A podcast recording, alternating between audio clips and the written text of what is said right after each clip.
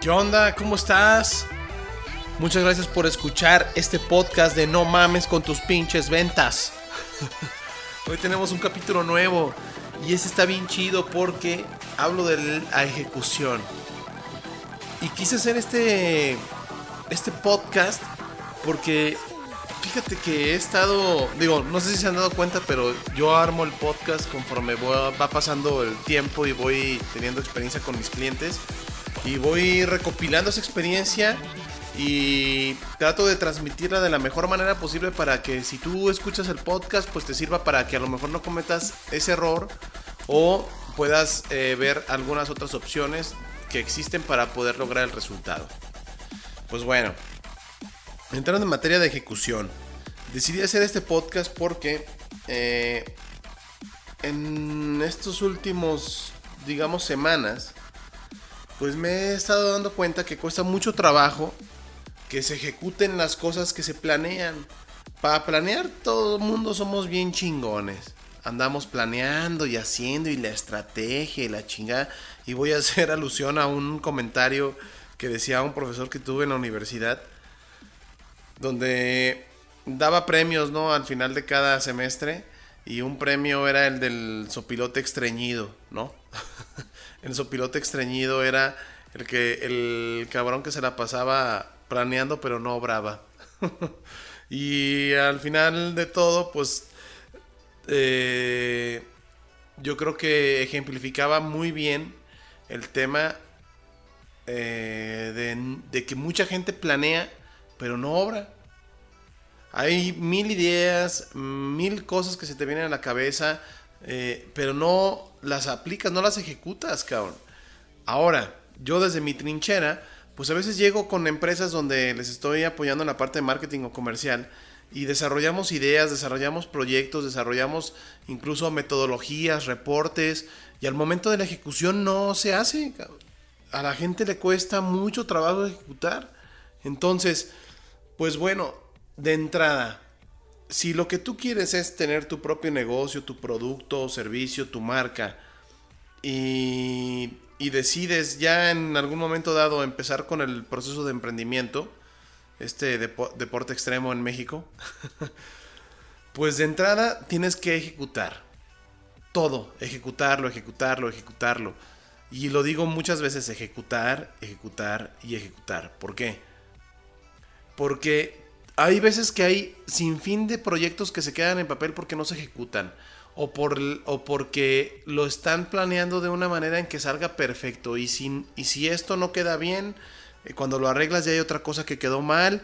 Y cuando arreglas estas dos cosas ya hay una tercera que ya no es suficiente para salir el, producto al mercado o el servicio. Y va pasando el tiempo y no sale y no sale y no sale.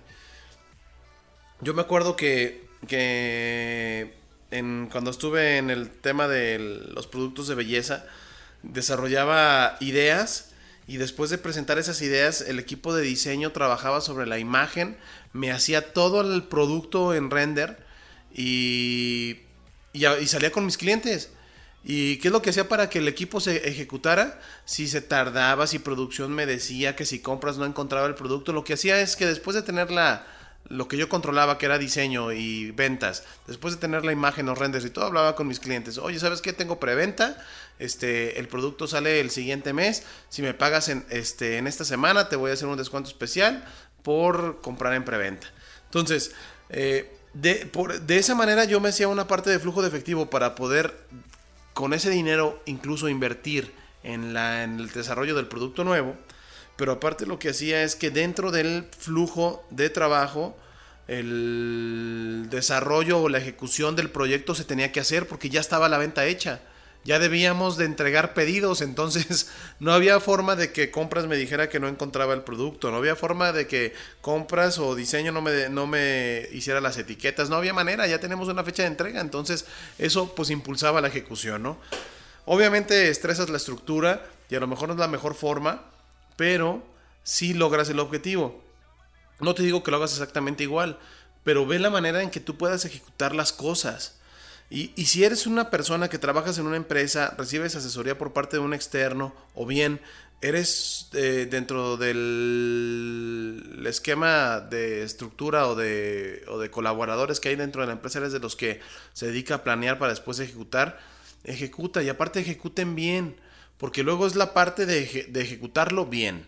Primero es ejecútalo, pero después es hazlo bien. No hagas las cosas a lo pendejo. ¿Por qué? Porque como dicen los americanos, si entra mierda, sale mierda.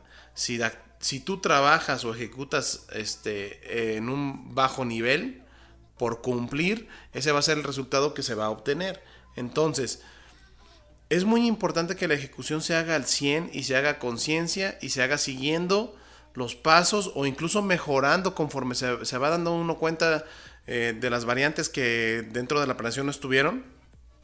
Mejorar el, la ejecución eh, en cuestión de los detalles, en cuestión de los productos o servicios o insumos que se utilizan para, para ejecutar cualquier estrategia, hazlo a conciencia, hazlo bien, porque eso es el refle e, eso va a ser la siembra que te va a dar la cosecha después.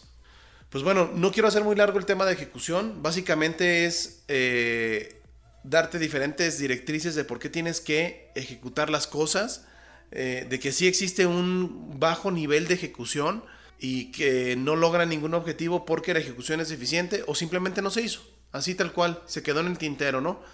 Eh, entonces, pues bueno, ya se acabó el episodio del día de hoy. Hoy tenía ganas de platicarte de esto. Eh, espero te sirva esta plática, te, te, entre la cosquillita de las ideas que has tenido de negocio, pues para que las puedas empezar a ejecutar. Y pues nada más desearte un excelente día, que tengas este un día muy chingón y recuerda que no mames con tus pinches ventas.